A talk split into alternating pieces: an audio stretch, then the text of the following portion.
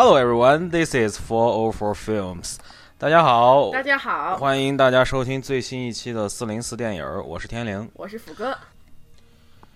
呃，那咱们继续咱们下半部分的录音，然后咱们从咱们先说三部喜喜剧片儿，然后再说两部咱们最后想说的那两部。嗯，然后从你的那个什么 Grimsby Brother 开始。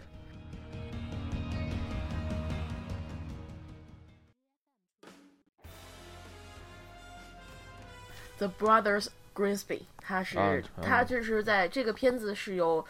嗯，两个名字，在英国、欧洲等地区，它的发行名字是 Grimsby，就是格林比。然后嗯呢，在美国就却改成了 The 呃北美应该什么时候，在北美就是加拿大也是改做了 The Brothers Grimsby。这个片子呢？，你啊知道他为什么要这么改吗？目前来说，我还没有看到有关于这个，但是我有可能是因为那个 Greensby 它是实际上是英国的一个地名嘛，嗯，所以说它就可能就是说为了凸显那个，这个我真的说不清楚。你要不现在先搜一下为什么？那你先你接着说吧，你把你先说，因为先它可能不是个什么非常重要的原因吧。那个，它是一部英美合拍的喜呃喜剧间谍片，然后是由路易斯莱托瑞执导。这个片子呢是有有啊、主演是身兼监制的沙查巴隆科恩，他还有菲尔嗯，还呃还有那个马克斯斯特朗，他、马克斯特朗可能名字不大熟悉，但是他是最近在《呃王牌特工》里面饰演那个教官的那位光头，而且饰演了无数的光头，这位光头叔，嗯。除此以外，值得说的还有就是佩内洛普·克鲁兹，还有，嗯，就是上次咱们讲的瑞贝尔·威尔森这两个角女性角色还是值得一说。除此以外，基本上就没有什么人了。嗯，这个制片，呃，这个制片商是 Big Talk Pro 呃 Productions，然后还、然后它的发产地，啊，我跟你说过了，电影的时长非常短，只有八十三分钟，算是近近些年来的八十三分钟，对，只有八十三分钟，非常的短。操，好吧，嗯，它是非常非常短的。然后，但是不要看它很短，它的容量真的是满到爆。嗯，这个片子，那个我它是今年 三月四号上映的。然后除此以外，票房表现不大好，口碑表现也不大好。嗯，然后这个片子也属于那个萨莎巴隆科恩的那个喜剧喜剧类型片嘛。他的喜，他之前有那个大独裁者，还有一个比较出名的一个片子叫做啊巴科比还是什么来着？就是讲一个是把那个。啊哦，波波拉特，对不起，把波拉特。然后那个片、就是他是属于演，就是他的角色风格转变特别的大。然后这部片他之前在那个《大独裁者》里演了一个是不通世事，然后特别独裁任性的一个大独裁者。啊，这个大独裁者不是那个卓别林的大独裁者，是他那个叫叫叫什么的 dictator 是吧？那个那个就是独裁者，对，就就是其实是影射，好像是影射那个卡扎菲的那个感觉的那个那对对对那个喜剧片儿，不是那个卓别林，不是那个希特勒的那个不是不是，不是那个那也那也都是独裁者，这这俩都是都艺名叫独裁者。然后那个他，然后他之前他那个就是他演了其实挺多戏的，那个。比如说他他在那个马德在斯家里面演了，呃，就是配给那个 King Julian 十四呃 King Julian 配了音，你还记得吗？就是那个特别你就告诉我哪个动物吧，你不要告诉就那个我。就是那个猴子，然后那个就就就是疯疯癫癫的在马达加斯加那个猴子哦王嘛，哦，我知道，我知道，我特知道，知道。疯疯癫癫那个然后他还在我令我惊讶的是，他居然还在那个啊、悲惨世界》里面演了个角色。然后接下来二零、接下来马上就是要上映的《爱丽丝梦游仙奇迹》里面的时光怪客，他又演了大反派。所以我觉得他这个哦角色，他是他其实是一个挺多变的一个演员。嗯，哦对，另外再说一下，这个就是 Grimsby 在中国的译名，他是有是有三个，一个是王牌间谍格林斯比，然后台湾的译名是《特务大灵眼》，王牌间谍就是王牌间谍那四个字儿是吧？对，王牌哦剑是那个犯贱的贱。啊，我就觉得好像记得是那个犯贱的贱。对啊，但是我嗯觉得好像以前有个王牌大间谍。好像是有，但是 我我反正，对，哎，咱们这个译名反正也也也也也缺乏想象力吧。对，但是这片我可以保证，它绝对不会在国内上演，因为它里面的笑料，如果要去拿去剪，这片儿八十三分钟，最后剪完了以后，估计可能就剩个十分钟吧。呃荤段子极多是吗？荤段子极多，而且我觉得这个片儿，我在电影院是差点看吐了。为什么？因为那个片儿，它有一些镜头真的是啊，苍天，这 想起来我有点犯吐。然后我还没吃晚饭，嗯，他就是这个片，他有他的笑话，就是他的电影，就是他的那个他自己主演兼制作的电影，基本上都是有一种风格，就是政治讽刺喜剧类。包括这一次的 Grimsby，他也是精致把那个就是讽刺的一塌糊涂。嗯，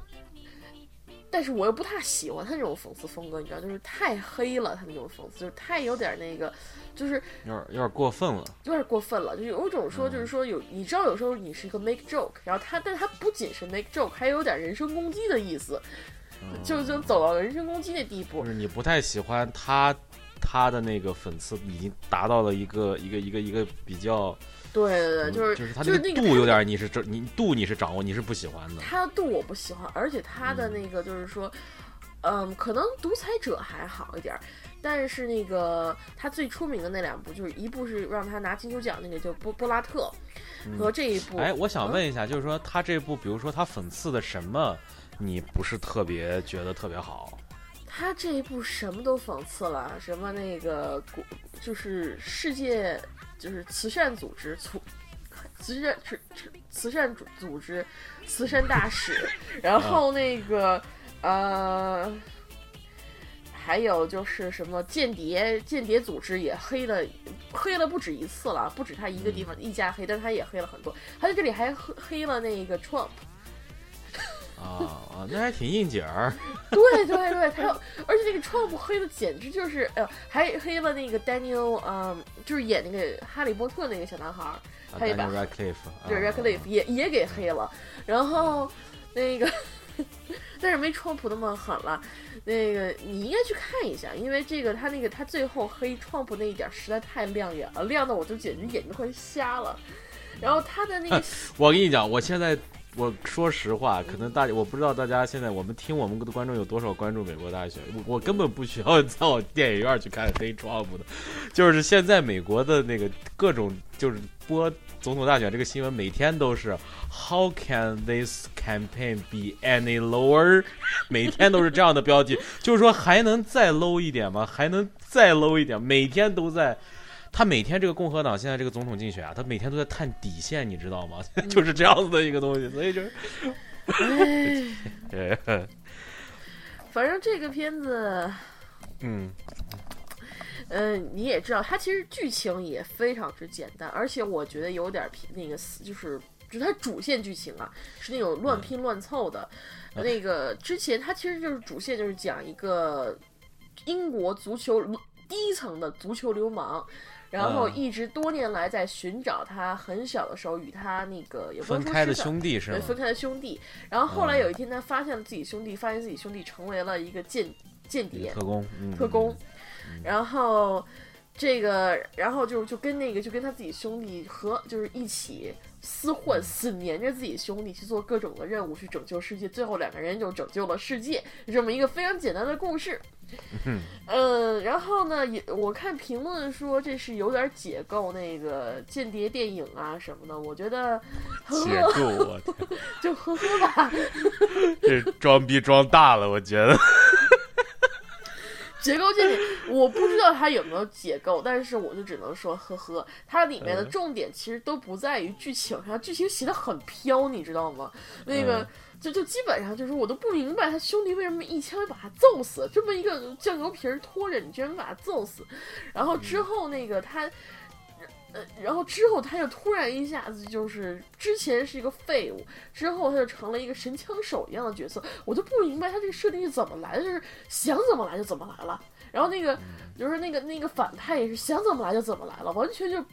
嗯就就感觉不 make sense，就觉得他在搞什么搞什么。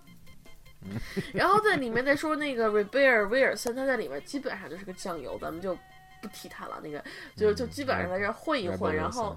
然后它里面那个笑话是要有多黄有多黄，要有多没品就有多没品，然后有些真的就是像我之前说，我在电影院里就反有点反胃，你知道我其实是个接受能力比较强的人，我都在电影里都看反胃了，那那说明这电影有多那什么呀？啊，我我不知道我该不该剧透那个剧情啊，我我恶哎呦，你随你这，我觉得这片儿。看的人不会太多了，无所谓。你要想说就说。我觉得这片儿他那个就最恶心那点就是我就是他，其实就是说，这个他们这就是这个男主角萨查呃萨莎演的这个角色和马克就是我们的光头叔两个人为了躲一些那个追追追杀他们的人，躲进了大象的子宫里面，因为大象的子宫非常的大，然后呢，正好处在那个大象的发情期。然后你就知道那个，哎呦我操！您别说，然后呢？我操！听着都这么，听着都这么倒胃口。然后我我不知道，我也没吃晚饭呢。吓人！就觉得啊，天哪！最后那个他们拯救世界也是一个，我估计过一段时间，那个就是说。就是说屌炸天的那种，就是说那个你咋不上天？那个那个那个画面估计就有 GIF 了，因为他这个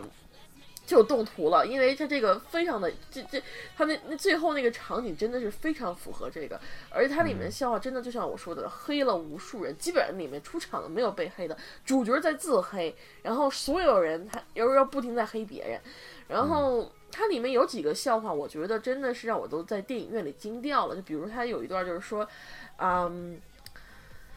因为那个萨查演的那个就是哥哥嘛，他其实是出身于底，就是英国底层，他是工人阶层，但是他们又不是特别有钱，然后就是在黑他们，就是说他们全家生了无数小孩儿，就是他就是他生了大概七八个六七个，然后没有钱还在继续生，嗯。然后也不做任何的那个，就是说 birth control，就是那个寄生，任何的手段都没有。然后那个他在里面有个小孩儿，就是说那个就是说叫做嗯白血病，叫小叫小就好翻译过来就是小白血病。leukemia 对，叫 leukemia，就小卢还是什么的，反正名字类似于这样。他就说是因为他得了 leukemia，然后那个因为他也把头给剃光了，看起来特别羸弱的样子嘛。然后那个，因为他给他介绍，就介绍给自己兄弟的时候，就说这是小卢，然后那个得他得了白血病，然后什么什么什么什么的，然后那个，呃，就是马克马克斯特朗，他就说啊，对不起啊，我不知道你得了这个病，然后那个，啊，然后这个时候那个小孩说不用再担心，我其实没有得这个病了，然后那个他有点惊了，说你怎么没有得这个病呢？你不是说你得了那个就是说 leukemia 吗？对，白血病嘛，然后。那个他父亲就是那个主角就就解释说啊，没关系，因为他要拿那个卢血那个白血病的话，他就我们可以每个月都是多拿多少多少钱，我们拿来骗保的。然后当时我觉得，哦，然 后这个片子其实它跟那个伦敦沦沦陷好像是差不多时间上映的，然后呢。但是好像两个地方，就是英国和美国的票房都是表现不大好。我估计也是可能因为他这个笑话有点太 over 了，比我上次看，包括比那个特拉，呃，伯特拉和这个都都都都都都都要那个更过火一点。你就像我刚才说那个场景，多少能忍受得了？在电影院里面，虽然就只有八十四分、八十三分钟之类，但是真的是有点太过了。嗯。除此以外，就是我现在印象中就是这种特别那什么的那个笑话，然后你还没有看，然后我也我觉得咱们俩产生不了那种共鸣感，你知道吗？嗯，嗯，有好他，但是这片儿就属于就是说哪一天你胃口比较好的时候，你可以拿来看一下，还值得一看。嗯，除了那个笑话以外，拉拉进度条还是能可以看的一个片儿，就这么讲吧。嗯，行。行，好，好，好，那就这部就过了。嗯，这部就差不多了，因为可说的也没有那么那么多。嗯嗯嗯，毕竟它就是一个爆米花电影，也就是。你你在那看完那种镜头，你还能吃得下爆米花吗？能可能就不就不是爆米花电影，就是反正就是恶搞电影，就是恶搞恶的行对嗯特别恶搞。而已经是就是说，我觉得是就是说，不是下限的问题，它是没有底线了，它那个片儿。嗯嗯，嗯它没有底线在哪里了，然后那个，但是我不是说这是个坏事儿啊，它不是个嗯坏事儿，但是就觉得还是就是说为黑而黑，然后还没有那个，唉，反正看完了以后，我觉得真的是不舒服和那个好笑各占一半儿，嗯，很矛盾的心理。可能还是会有人对这种片儿比较偏爱吧，所以它既然上映嘛，就有它 上映的道理，所以，但但是所以就这样吧。嗯，好的，然后我们下一部片就是你我说只有你看的那个嗯，Hello, my name is Doris。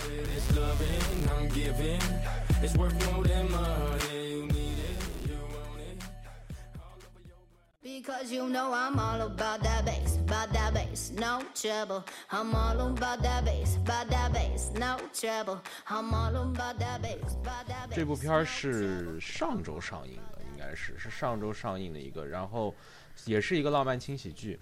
然后这部不是上周上，打断你一下，因为我之前很早以前就看啊，过这个那就是上上周，反正就是近不是不是这个片儿，它是可能是那个之前它好像在别的地方就已经 release 过一次了，我不知道在哦，哪儿。我我是说我是说在在我们这儿，反正在大规模上映，大这就是上上周，最多最多是两周前的事儿，不会太不会太久。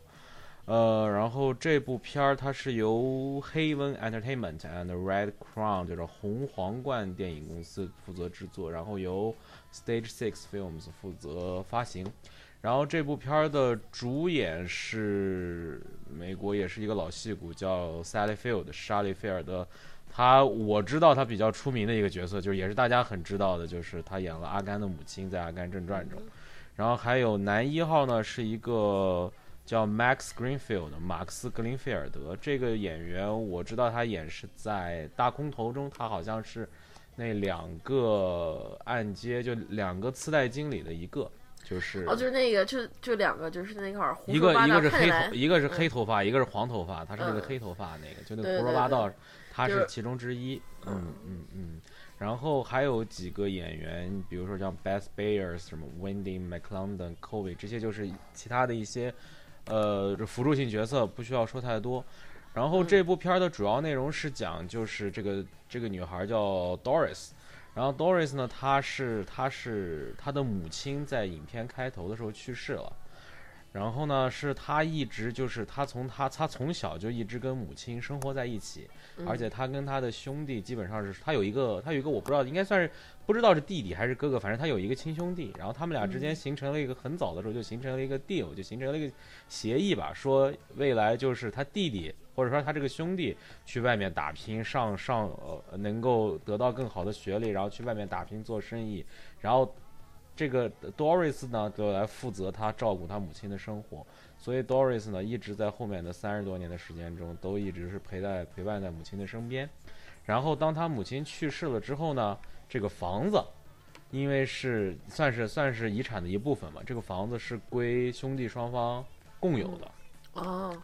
然后兄弟就说，Doris 母亲也走了，然后这个房子你在这住着，我因为我也需要，就是说咱们不如把这个房子卖了，然后我帮你再去找一个更好一点的一个 community，然后你再一个人住，这样的话这个咱对咱们俩都好。然后 Doris 其实整个这部片儿就是在 Doris 在这种心理环境下开始进行的，因为他的母亲去世了，Doris 的之前的三十多年的一个生活状态被打破了，所以他想去寻找一种新的生活。而 Doris 的这个工作环境又非常有意思，他已经是一个年届六十岁的一个一个一个人了，但是他是在一个应该是一个时尚杂志社工作。啊，是怎么回事呢？是因为他原来工作的那个公司被这个时尚杂志社等于算是并购了，然后之前两个公司并购的协议中就是说需要留一部分之前这个被并购企业的员工在这个新企业，然后就把他给留下来了。留下来，他做一个 data entry，就说是就是录录数据嘛，录入数据的这样一个角色。所以呢，他除除了他以外，其他在那个企业中的所有员工基本上都至少小他二十岁吧。嗯，那是他最老了。对对对，所以这种反差很强烈。然后呢，这时候又来了一个新的这个 art director，就是这个杂志的艺术指导。嗯，呃，就是这个 Max Greenfield 演的这个角色。然后 Doris 第一眼看见他，第一次碰见是俩人在在电梯中，因为电梯很挤，所以俩人比较尴尬。然后 Doris 好像就就芳心就萌动了，你知道吗？然后呢？个打断一下，啊，你说但这个就是他这个上新上司应该比他小很多岁吧？哦，那就是至少三十岁起吧？对啊，嗯，对对对，然后呢，Doris 呢，因为 Doris 在这时候呢，Doris 的身边，因为他他现在的生活，其实从某种角度上，他是可以去选择自己的生活，所以他想选择一种他之前没有度过的生活，因为他对于他的兄弟，其实某种角度上是有点是是有点羡慕嫉妒恨的，就是说。很多生活本来我也可以拥有，但是因为我们之前那个协议，我什么都没有拥有，我只能陪在母亲的身边。所以呢，他就是想说，有点那种想焕发第二春、重新活一次的感觉。他又看上了这个男孩，所以他开始想办法追这个男孩，然后他就开始了一系列这方面的故事，然后一直到最后他如何做出选择，然后这个故事就这样的一个故事，大概是这么一个剧情。然后呢，这个故事我想说的是，我觉得就是这部片儿，它是我近期看的这些浪漫轻喜剧中，我觉得是最好的一部。首先是演员的表演，那个 Sally Field 莎莉菲尔德，这这影后就是影后，真的是不服不行。他这部戏的表演相当到位，他比如说他在他情绪特别饱满的时候的那种表演，包括他手足无措那种尴尬，或者说是他他有时候他因为那个男孩发现他喜欢那个那那个男有他喜欢的那个男孩儿就 Max 演的这个角色是一个喜欢重金属的，然后他就去找那那盘那个男孩儿喜欢的专辑，然后在家放那盘专辑，他就跟着那个专辑开始翩翩开始起舞，就开始各种嗨，那个嗨的那一块儿，你明显感觉到就是他这个这个老年人只会那些动作，但是他特别嗨，就是非常 old school 的动的跳舞动作，但是非常嗨。包括他在后来的一些情况下，就是他的情绪接近崩溃，他每一个虽然仅仅是一，他虽然这一部戏只是一个仅仅是一个浪漫轻喜剧，但是我觉得 Sally 的这个 Doris 这个角色，他的他把这个角色的很多丰富的性格，还有不同的层次、不同时间，他表达这个性格的不同的层次，尤其是他身边有几个年轻演员，所以这个他你可以在你可以就看他们对手戏，你就可以比较出这俩人的这个表演的这个这个道行真是差太远了，就是这。就是 Sally Field 哦，我之前还 看过一部 Sally Field 的片儿，是是美国的一个获得过奥斯卡文学奖的一部小说，叫《Of Mice and Men》，叫《老鼠和人嘛》什么这个小说，然后之后它是改编成了一个电影儿，它是讲大萧条时大萧条时期美国西部的一个故事，那个里面 Sally Field 也演得非常好，所以这真是一个太好的演员，我觉得可能他应该算是可，比如说像什么苏珊·萨兰登。或者说是像，就是他们是那个级别的人，就是已经到那个级别了，就是人民艺术家了。我觉得可能就是这样。嗯，然后呢，还有就是，哦对，还有一个，还有就是，我觉得这个里面他其实是对有一个对于像在他那个年龄段的人，他是有一个人生目标的探讨，就是说，尤其是像这种他这种，其实在之前的三十年多中，其实没有过自己的人生，当他想去寻求一个。一个新的一个人生的时候，他对于不同新鲜事物尝试的时候，这个人的状态的把握，包括其实我之前我之前上学我学过，就是说人在经历这个所谓的叫 transition，就是在经历这个大变动的过程中，如何跟自己的过去状态做一个告别，如何进入一个新的状态，我觉得这个里面是有一些探讨的，而且我觉得这个是这个是挺不错的。而且还有一个东西，就是其实就是这里面一个是他和年轻的男友之间，年轻的这个男男孩 Max Greenfield 这个角色的互动，还有一个是他自己有一个老太太的朋友，就是他一直生活在生活，就是一直就是嗯在这三十年中混迹在一起的一个一个一个朋友，一个老太太。然后这个老太太呢，刚开始是支持他去追这个男孩的，但是当这个老太太发现这个这个 Sally Field 在追这个男孩的过程中，变得跟个年轻人一天穿的花枝招展的，然后完了以后也神神叨叨的那个劲儿，然后这老太太开始有点不满意了，甚至这老太太可能是有点吃醋了。然后呢，这个 Sally Field 就站在了这个他这个老朋友和这个新朋友中间，他选有一个选择的问题，包括每年的感恩节，他应该是和他的这个老朋友在老朋友家吃饭的，然后他在认识了这个新新男朋友之后，她去选择跟这个新男友去进行那个感恩节的晚餐。所以这种就是这种这种这种变化和这种选择，你也可以感觉是蛮有意思的。呃，其他来说，我觉得就是我觉得就是整部片儿，就是首先它笑料也十足，就是 Sally Field 的很多喜剧类的，就是很多尴尬，就是他这个老年人去一个年轻人的世界的这种各种尴尬，以及年轻人对他的态度，这种这种东西的笑料是非常足的，而且再加上他对于这种老人的这个人生选择、人生新选择，包括一些。就是他跟家人，他跟自己兄弟之间的关系，跟兄弟家人之间的关系，他跟年轻人的关系，他跟老年人的关系，很多很多东西都揉杂在这个片里。而且你觉得，你觉得他不是想要的太多，你觉得他把所有东西都合成了一个比较整体、比较流畅的一个故事。所以这个片儿拍的，呃，我不，我就是说非常工整、非常完整的一个，让你感觉非常舒服的一个浪漫轻喜剧。嗯，嗯差不多就是。而且这个片儿现在在烂番茄，它在 IMDB 是七点七分儿，嗯，不低，不低它在 I IMDB，它在烂番茄两项好像也是都过百分之八十了，所以是一个，就是看来是一个大家就是不管是业界还是观众都觉得还是一个不错的作品。当然看的人没有那么多，因为它好像它的放映的目前的范围也不是非常，也不是少，我们也不这边压是非常根就没广有片儿，对对对，所以拍片儿。所以，但是我觉得这是一个非常值得一看的一个，因为这个老太太真是演的太好了，我太喜欢了，就是就是就是这样，嗯就是我觉得非常好的一部一部轻喜剧，嗯嗯，嗯是的，那他这里面对那种忘年恋的描写，是不是还是会让人觉得不舒服嘛？因为毕竟一个六十多岁的人泡一个三十多岁首，先就是，其实他主要是描写了这个这个 Sally Field 去追这个男孩的一个过程，其中也出现了很多特别有意思的桥段，比如说这个老太太想上 Facebook 去去去看这个男的一些信息，然后这个这老太太就就自己编了一个 Facebook，也不是她自己的名字，然后就去找他，然后这俩人就开始聊天儿。然后后来呢，他发现了这个男，因为这个男的后来是因为这个老太太为了跟这个男的接近，去主动去找，不是我刚跟你说那个重金属的那个乐队的那个碟片嘛，嗯，然后后来他又去和这个男的一同去参加了一个就这个乐队的一个 live house，就是一个现场的演唱会，小演唱会。嗯嗯嗯！然后这个老太太的，因为她当她穿的是那种她意义上的那种 hippie 感的那种衣服，就是比如说是西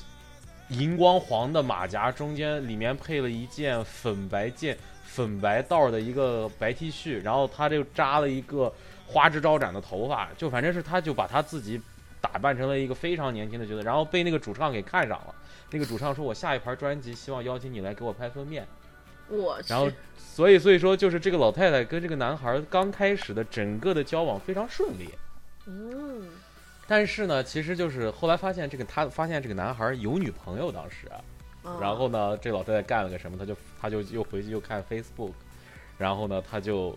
那个看到他们俩之间的互动，他和他女友的之间的互动，他就用他这个假 Facebook 账号在他男友的 Facebook 上留了一个言，说什么。我对你的爱很沉重，然后但是今天我看到了你和他的互动，我觉得我们的这个爱情的泡沫爆裂了，就大概是这么一个这句话吧。嗯，然后他这个女友给发来，女友给看见了，然后第二天他就在第二天或第三天在单位看见这个女友开始大闹这个男的办公室，然后 就就就是这么一个剧情。然后呢，就是反正然后呢，后来呢，就是这个男的不是就这个女的就想这老太太就想趁虚而入，就有点想趁虚而入的意思。嗯然后呢，就要感恩节之前，这个男的问了他一句，说：“呃，你介不介意跟一个比自己年轻的人交往？”他说了这么一句，然后这老太太说：“No。”然后完了以后，这老太太就特别兴奋，然后她觉得：“哎呀，这次真的有机会了。那这次感恩节呃宴会我就直接搞定吧。”但是呢，她去感恩节的时候发现，其实这个男孩是想把他的 uncle 介绍给他，而且其实那一段蛮尴尬的，因为那一场他去那个 party 的时候，他是盛装出席，真的他把打扮的很漂亮，然后穿的黑丝袜，然后整个打扮的很高雅，然后还专门戴了那种显得头发多的假发，然后他就是又喝了点酒，然后把这个男孩招到一个卧室里，他摆的很很性感那样，就开始要跟这个男的表白，就说我真的一直很喜欢你怎么怎么，然后这个男的一下就。Oh no no no! What that's not what I mean。然后什么就就开始这样，然后就这一段是他们俩最尴尬的一段，所以整个还好，就是这种忘年恋呀，它不是以那种比较肉欲的方式给你表现出来，所以你感觉还嗯，可以。我觉得他其实就是拍的，就是实际上就是比较小清新一点儿。虽然这个设定并不是所有人能接受的设定，就是一个六十多岁从来没有，就是说可能没接触过几个朋友的一个，对对嗯对。就是说一辈子可能没谈过几次恋爱的一位女性，然后去追寻一个比她年轻、比她帅、比她条件好太多的男生。嗯，但是如如果说这个拍的，如果是想拍表，也挺表的，嗯，可以。说明这个这个其实这个说明他是很很很收敛的，很收着拍的，对。他没有想那说明他拍的还比较清新脱俗，尤其是现在这个分数，豆瓣上现在是评分评价人不足，但基本上嗯都是四分儿、四颗星到三颗星这样子。嗯，所以说这个片子至少他在这方面做的处理还蛮好的，我觉得也挺嗯难处理也，挺清清新脱俗的。对因为因为我觉得，所以我就说，其实是这个 Sally Field 的这个演员，他把这个角色把握的非常好。首先，剧本给他的这样一个东西，其次呢，他基本上就是说，他什么时候他该表演的是那种有点怯懦、有点手足无措，他都表现出来了。什么时候他是那种嗨的，然后就转着圈跳舞，然后他什么时候要表现的勇敢一点，他立马就可以马上进入那个状态。他把这个角色，因为整个他这个角色是引领了这条这条主线嘛。所以我觉得是的是的。他是一个非常，就是确实这个演员是确实非常好。收放自如吧，收放自如收放自如。跟住货车里面货货车的女士哎，对，就是和那个跟那个 Maggie Smith 是一样，就是真的是收放自如，就是在他们那个层面上，真的是没有就演这个角色就是玩的，他根本就不用对 对对，就是就是也是就像我说，就是赚个零花钱呗，就反正就就是反正没事儿出来演个戏，然后他跟玩儿一样，但是真的是演的太好了，我是太喜欢了。是的，嗯是的，是的。嗯嗯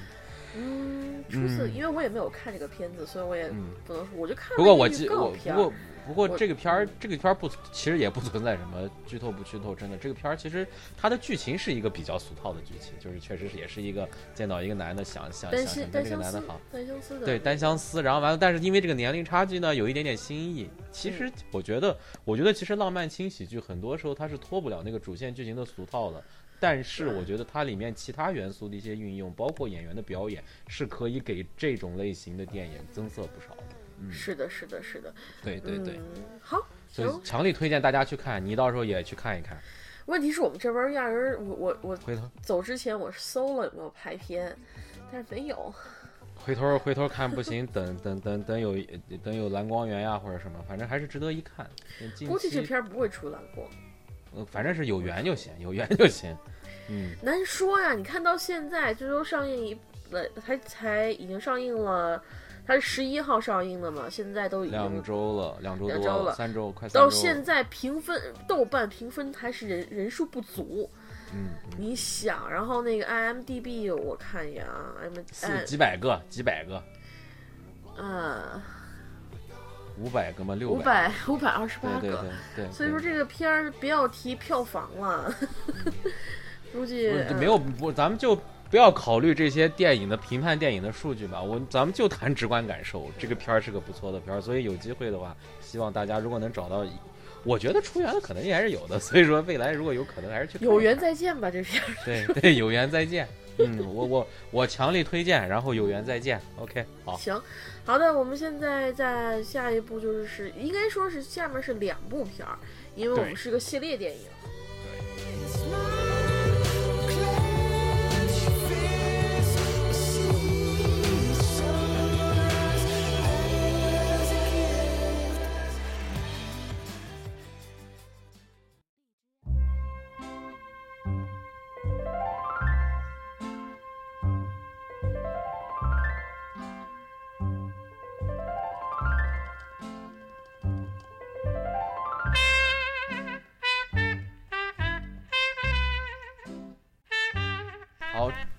现在下的这部片儿呢叫《My Big Fat Greek Wedding》，然后它是一个系列，它有两部，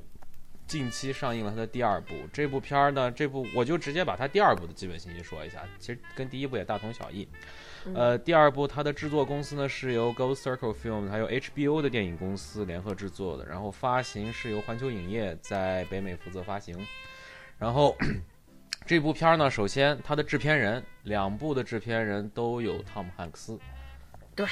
都是对然后呢嗯然后他两部的编剧也是一个人，就是这部片儿的女主角叫呃尼尼亚亚瓦达拉斯，嗯，尼亚呃，瓦瓦达拉斯。然后他就是这部片儿的主演，还有约翰考伯特，就是男一号，还有莱尼卡赞，这也是一个在美国。也是一个老戏骨了，这是莱尼卡赞，他在那个那个《拜见岳父大人》中，他饰演的应该是 Fucker 的父亲，，Faker 的母亲，，Faker 的母亲亲，，你就就是直接给他变了个姓，就是就是 Hoffman 的老婆，对吧？就是嗯那个一个性学家，天对，天研究如何在床上做过得更快活的一个这样，演的也非常好。然后包括还有其他，比如说像 Michael Constantin，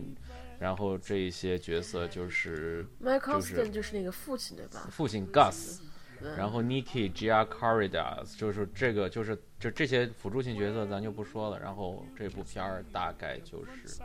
基本情况就是这么一个情况。然后你要介绍一下它的剧情吗？它是我们要讲两部嘛，这个片子嗯还有一点我要加的就是说，这个它的第一部就是我的我盛大的希腊婚礼第一部，嗯在某些评论上，它是是是就是全球范围内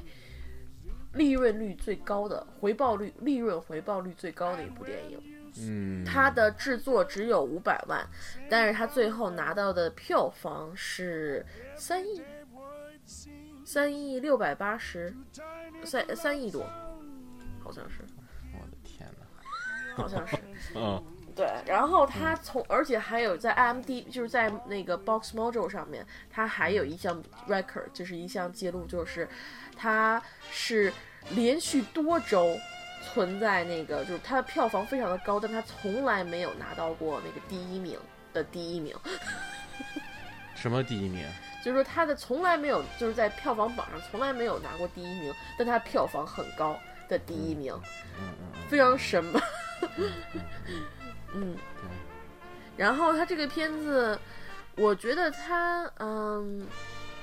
他其实是个也是个非常老套的一个喜剧类型了，就是、就是就是喜剧。第一部大概就是讲他是一个生活在希腊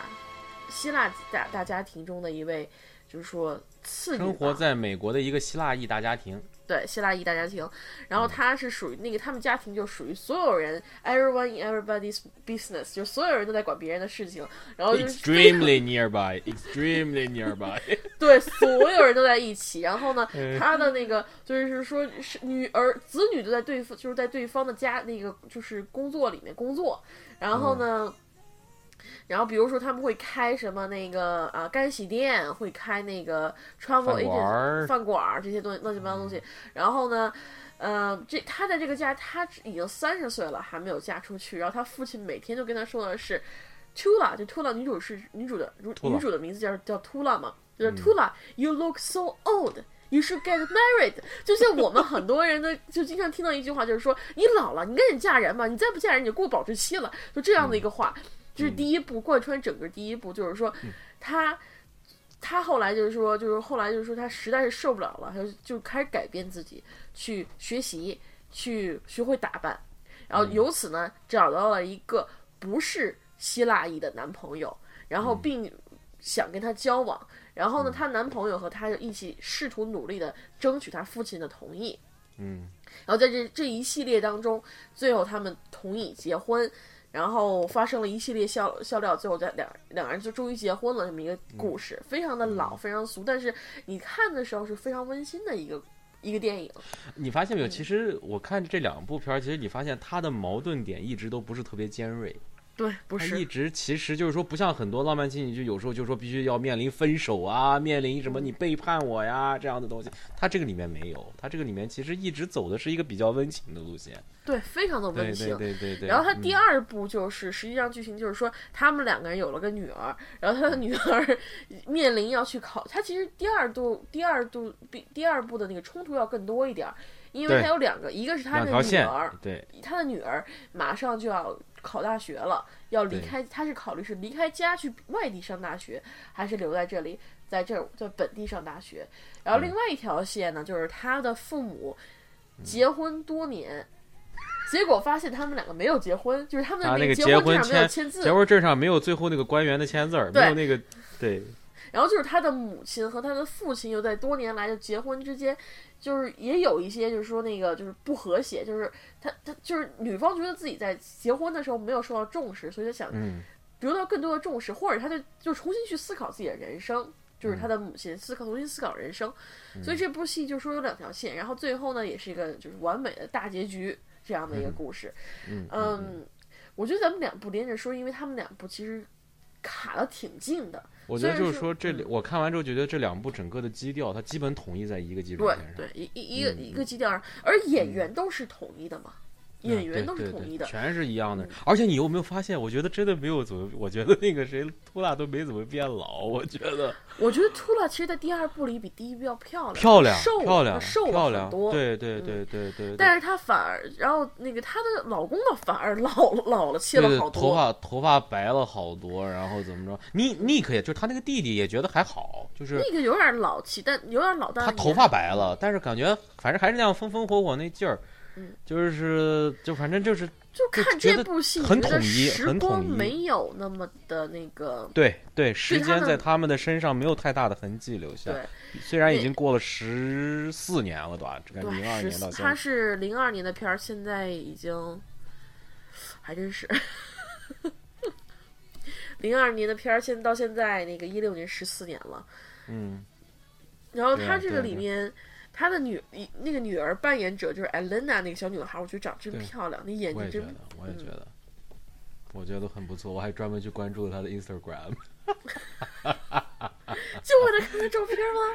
没有，我只是想看一下她其他，因为我后来发现，其实她 Twitter 上 PO 的照片跟她 Instagram 上基本上差不多。然后她的照片，她 Twitter 里面还有好多就是她转发的那些，就是我真有好多观众就是举着希腊国旗就去看这个第二部去了，嗯嗯，他真的很有意思。是这片儿我看的时候是晚上九点场，还人还不错，人就是座嗯上座率还蛮高的。然后那个他的很多笑料大家都笑得挺开心的，虽然说我觉得有些笑话挺老的啊，就比如说什么那个。而且第一部它前就是它，尤其是它那个就是说两部的前半前二十分钟到三十分钟左右，基本上都属于同样的一个节奏。对，就是说，秃了在开始自我吐槽，就是说啊，我是生活在什么样的生活，然后我现在有又遇到了什么问题，然后最后结尾都是那个秃了，就是戴一个大非常土气的眼镜，然后就站在自己家的那个餐厅的那个门前，望着外面，嗯。就这样子。我总是能想到他爸那咳嗽 payback 那个，payback 哎。叛逆啊，叛逆啊！嗯，哎呀，很有意思。嗯，我我，但是我是觉得，就是说，因为我是刚看完第一，我之前是刚补的第一部嘛，因为我发现它有第二部，我去补的。我是感觉它第二部的笑料要比第一部略微对我来说要足一些。嗯，就是嗯第一部可能我的注重点不一样。我第一部发现它很，因为它第一部对于这个文化冲突。以及包括这个相对封闭的生活的一些在美的这些，比如说希腊族裔这些人，他的描述非常非常的，他可以说是有些细微的，包括他这个父亲就 Gus 这个角色，张口闭口不离 Greek，每一个英文单词每一个单词都要告诉你他来自 Greek，然后呃见到谁就说哦 Greek invent everything，Greek invent football，Greek invent everything，然后就是这一部，当然这一部也延续了这老头的这个风格。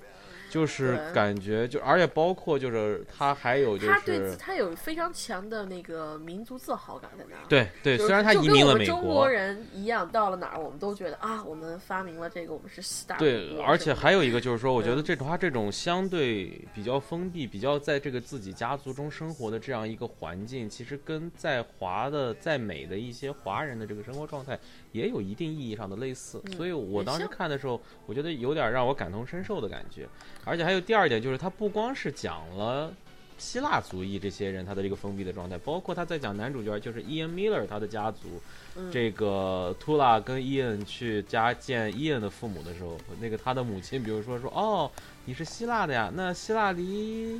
他就 Are you Armenian？他说哦，希腊离亚美尼亚很近嘛。他说，然后那个图拉说 No，然后他说哦，那离哪哪哪近，就是说你可以看出来，其实这种文化呀，它不光是单方面的，美国也对它的外来世外来世界非常的不了解，所以我在第一部中我我很多的关注在它的这个点上，但是第二部呢，这些这些点其实有微有有一些弱化，而它的这个喜剧的点，包括它的这个感情上的冲突点要更多一点，这是我的一个基本的一个一个看法，嗯。其实第二部它就是，如果你要是连着看的话，你会发现这两部挨得非常的紧嘛，就像刚才说的。然后，但是呢，它第二部为什么笑料更多一点？因为他们的戏剧冲突是有两条线的冲突，所以你会感有可能对对，你就会感觉剧情更饱满一些。第一部就是说，就是基本上就是说秃了自己的那个，就是说小，就是就是就那一件事儿，就那一件事儿，他要想结婚，要努力结，先先要把伊恩要把伊恩带进家里面来，对，然后呢，但是他就是说，他其实是他其实是个比较矛盾的角色。如果说这是比较现实题材的一个电影，他其实是一个不大讨好的一个角色，嗯，就是他是一方面是向往外面的世界。嗯然后呢，一方面又不是就经常吐槽吐槽自己家里的各种行为，嗯。然后他到第二部里面他还是这样，但他但是他好像就是说他原来是不大瞧得起自己原来这个家庭这个状况，但他后来到老了以后，他反而开始慢慢理解。了。有返璞归真那种感觉，对，就是又返嗯回到了自己家庭、家庭里面，的感觉就觉得做希腊人没什么不好，我们互相连接挺近也没什么不好，我们互相帮助对方挺好的，我们共同在这个在这个新的世界里面生活是一个非常好的事情。对对对，他他就是其实说是他这个角色的转变是非常的流畅的，你嗯哪怕你是看两部戏看，就是说是同时看，我是因为为了电呃为了又补了看这个一下是吗？也补了一下，对，我也补了嗯一下。，对对。然后我还怂恿我男朋友去看，他说很好看。而且就是这个，嗯我我这部戏我还想说，就是说其实他这个延续性也很强的，就是他你看你一看出来，他这个家庭中一代一代的新人出来，包括他女儿长大了，这个家庭的包容度在一步一步的往前走。你看第一部里。图拉为了和这个他这个非希腊族裔的这个伊眼男友要在一起，他家里面人要让他受洗，就是也是给他设了很多坎儿让他们在一起。第二部呢，两人的女儿，他其实又往前迈了一步，他离开了加芝加哥，他跑到 NYU 上学去了。就是其实这种东西也也可能就是很多移民来美国的家庭都有这样的一个一个走向，就是慢慢的越来越拥抱这个这个这这个这个国家的这个社会，他一一代一代的人都这样走下来，这个其实是有一点代表性在里面的。嗯嗯嗯是的，是的，是的。嗯，对，然后我觉得到最后这个片儿，就是第二第二部的最后，我觉得还是蛮蛮触动我的，就是尤其是他母亲，就是说几次就是说就不想出来嘛，结婚都都临临门一脚了，不想嗯出来，原因就是说。他其实就就是一种人生迷茫嘛，就是到我结婚那么多年了，结果有一天突然告诉我，我其实没有结婚，我们俩其实就是同居，同居了那么多年，然后还生了仨。有没有想到四十五周年？有没有想到四十五周年？其实是对人生的怀疑。对，这这他就开始有点质疑这个，就是他自己这些年的生活是什么。后来他就说到最后结婚的时候，他就是有一个那个就是他自己的感悟吧，不能说正确，但是还有个自己感悟，就是说，其实有些人的人生意义就是说，如果我没有当初没有这个结婚，我可能会去写诗，我可能到处旅游，我可能有更更更多更好的事情。但是后来我。最后就是说结了婚以后，我就被绑在这个地方。对，但是我发现我这回顾我人生以后，我觉得我这被绑了，有了三个孩子，我还是很幸福的。但是他不是就说嘛，也许我生来就是为了 make a family 或者是什么样，就是是说可能就是说我最后就觉得，我不觉得他是生来这这这种感觉。就我就说，我觉得可能这就是他他未来生活的意，他就是这三十年，或者说是这种所谓的他们俩未婚的这个这么多年吧，就是说其实可嗯能他的生活的意义就在于他他抚养了这么一个家庭，而且这个家庭非常幸福，我觉得这也是一个意义所在。嗯我觉得他这个就是说，嗯。我我就觉得他这段还是蛮触动我，因为我们家有有有其实最近有有有感也闹出过这么一个事儿，对对对 对，就是就是说，因为那因为几十年前他们那个系统还没有那么健全，所以有些时候老年人他们就是说，可能哪一天要去拿结婚证办什么事儿，发现结婚证不全或者结婚证丢失了，然后就发现，然后别人就不认可他们这段婚姻，然后就开始有点纠结。就很多事情，嗯，其实你刚开始觉得没多大，可能就是一个证件丢失，咱们还是这样过咱们日子。但是你会引起你这种这个一个事情，会导致你很多方面的联想。对，就是对对就是这个事情是人的人的思路是自己有时候控制不了自己的去想一些问题的，这个就非常的有时候非常纠结，非常矛盾。嗯，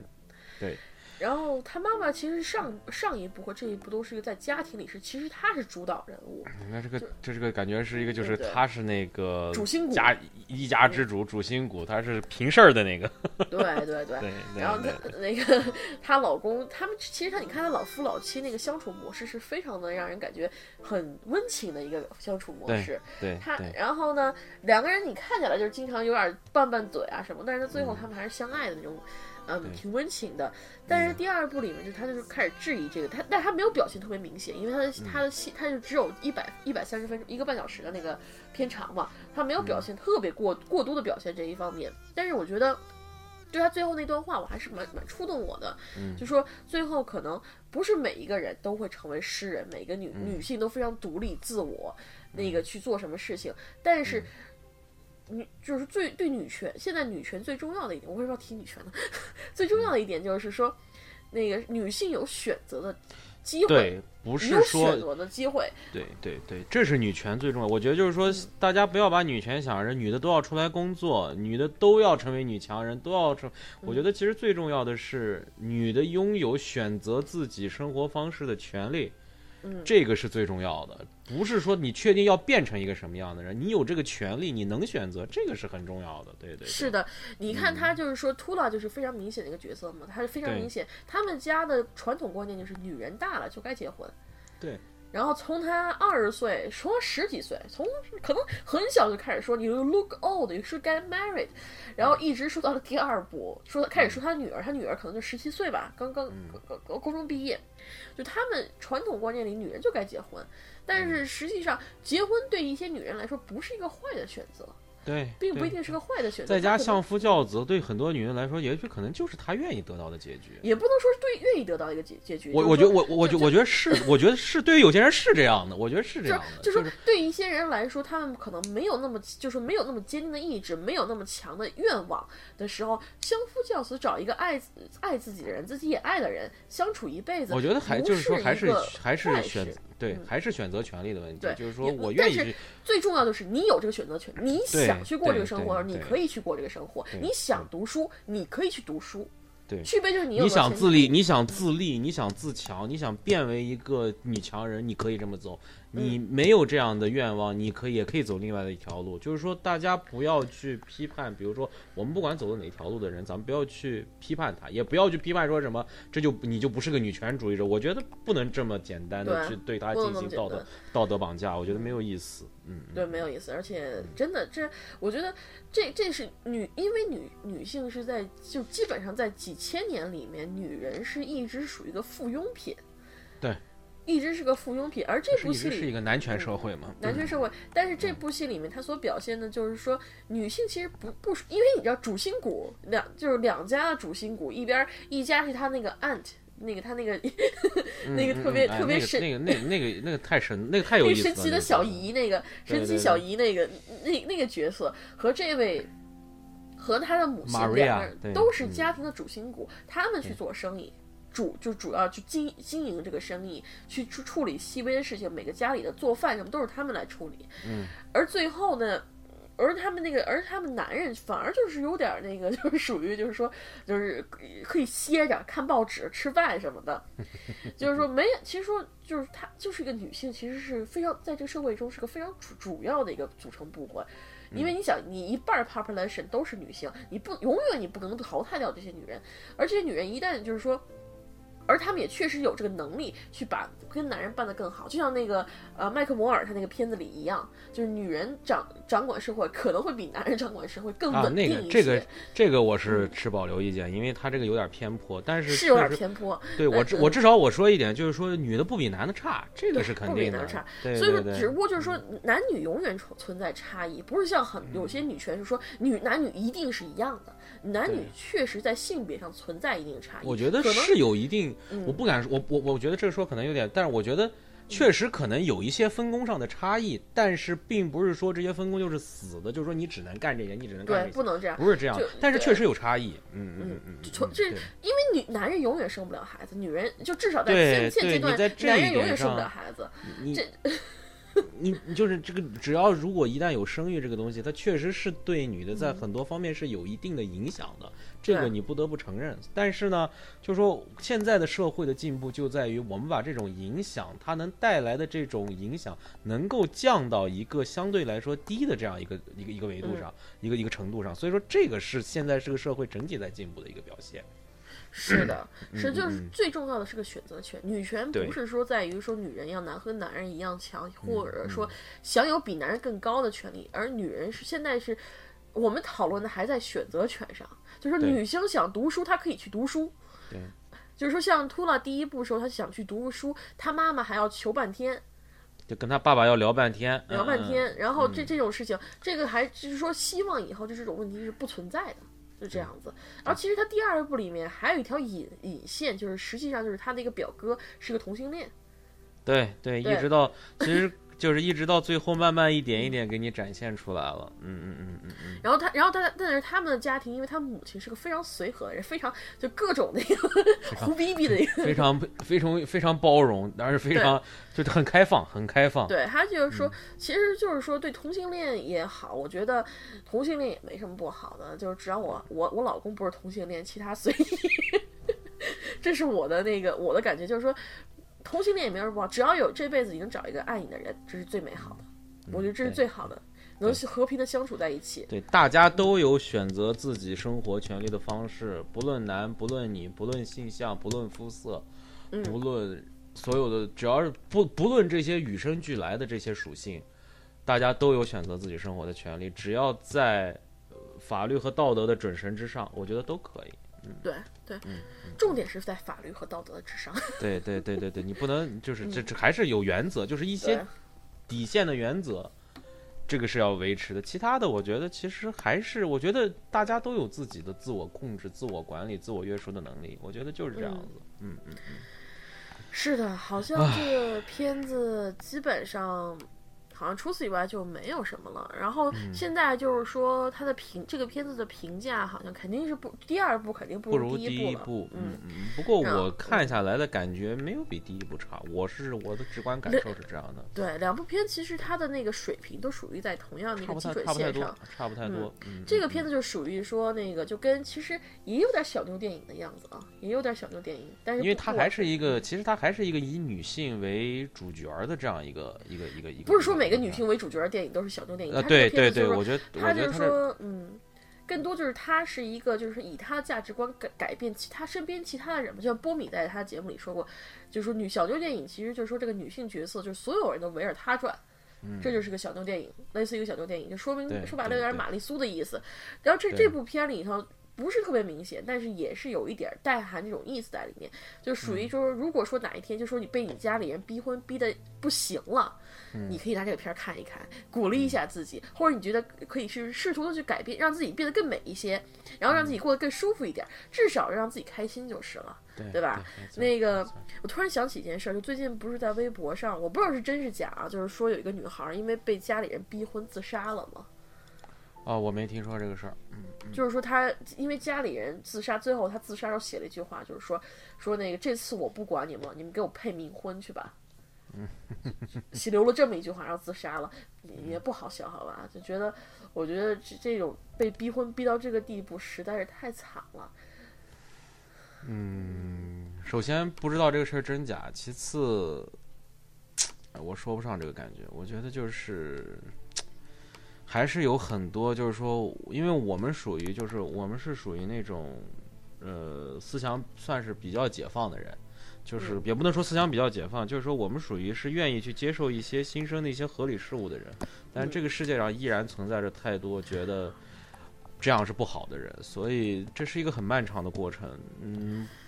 我们就是我还是希望他能继续看到往前走，希望这样的悲剧，就算哪怕就是如果他是真的的话，我希望这样的悲剧能够越来越少。但是有时候你就我更期望这是个这笑话。我希望它是个假的，我就我就希望大家就是因为。网上的谣言太多了，很多时候就是很多人就是为了制造矛盾而说出了这件东西。我们这样事情看的太多了，所以我希望这也就是一个造谣，也就过去了。但是如果要是真的的话，唉，就就就只能这样吧。就只能这样。我觉得还是就是说，如果有人催婚，你可以可以看一下秃老的故事，三十多岁都没嫁出去，后来找了一个小白那个高富帅，也不能算是高富帅吧，高帅倒是一定的，最后找了一个高帅把自己嫁出去了，也也还不错，就是。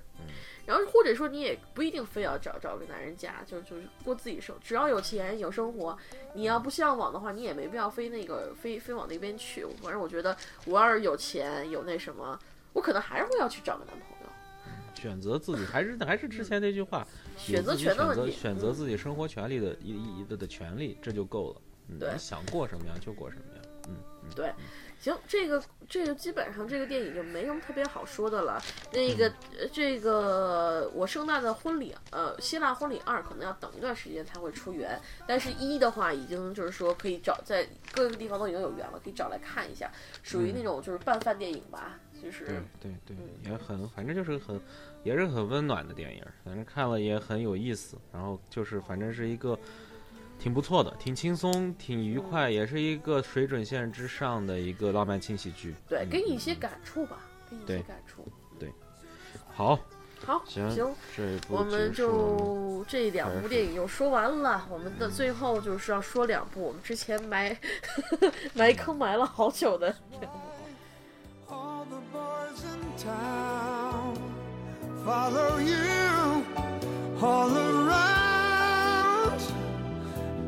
Just like me, they long to be close to you.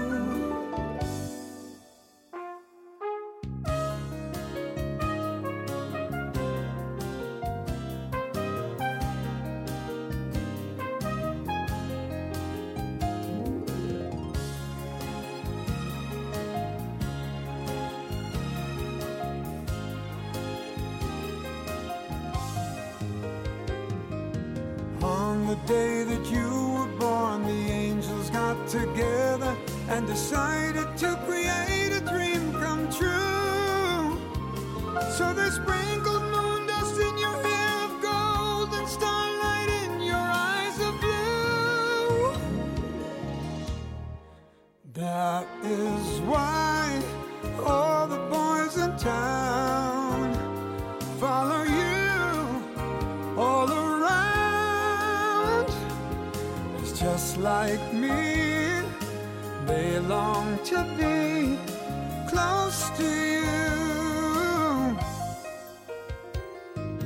Just like me,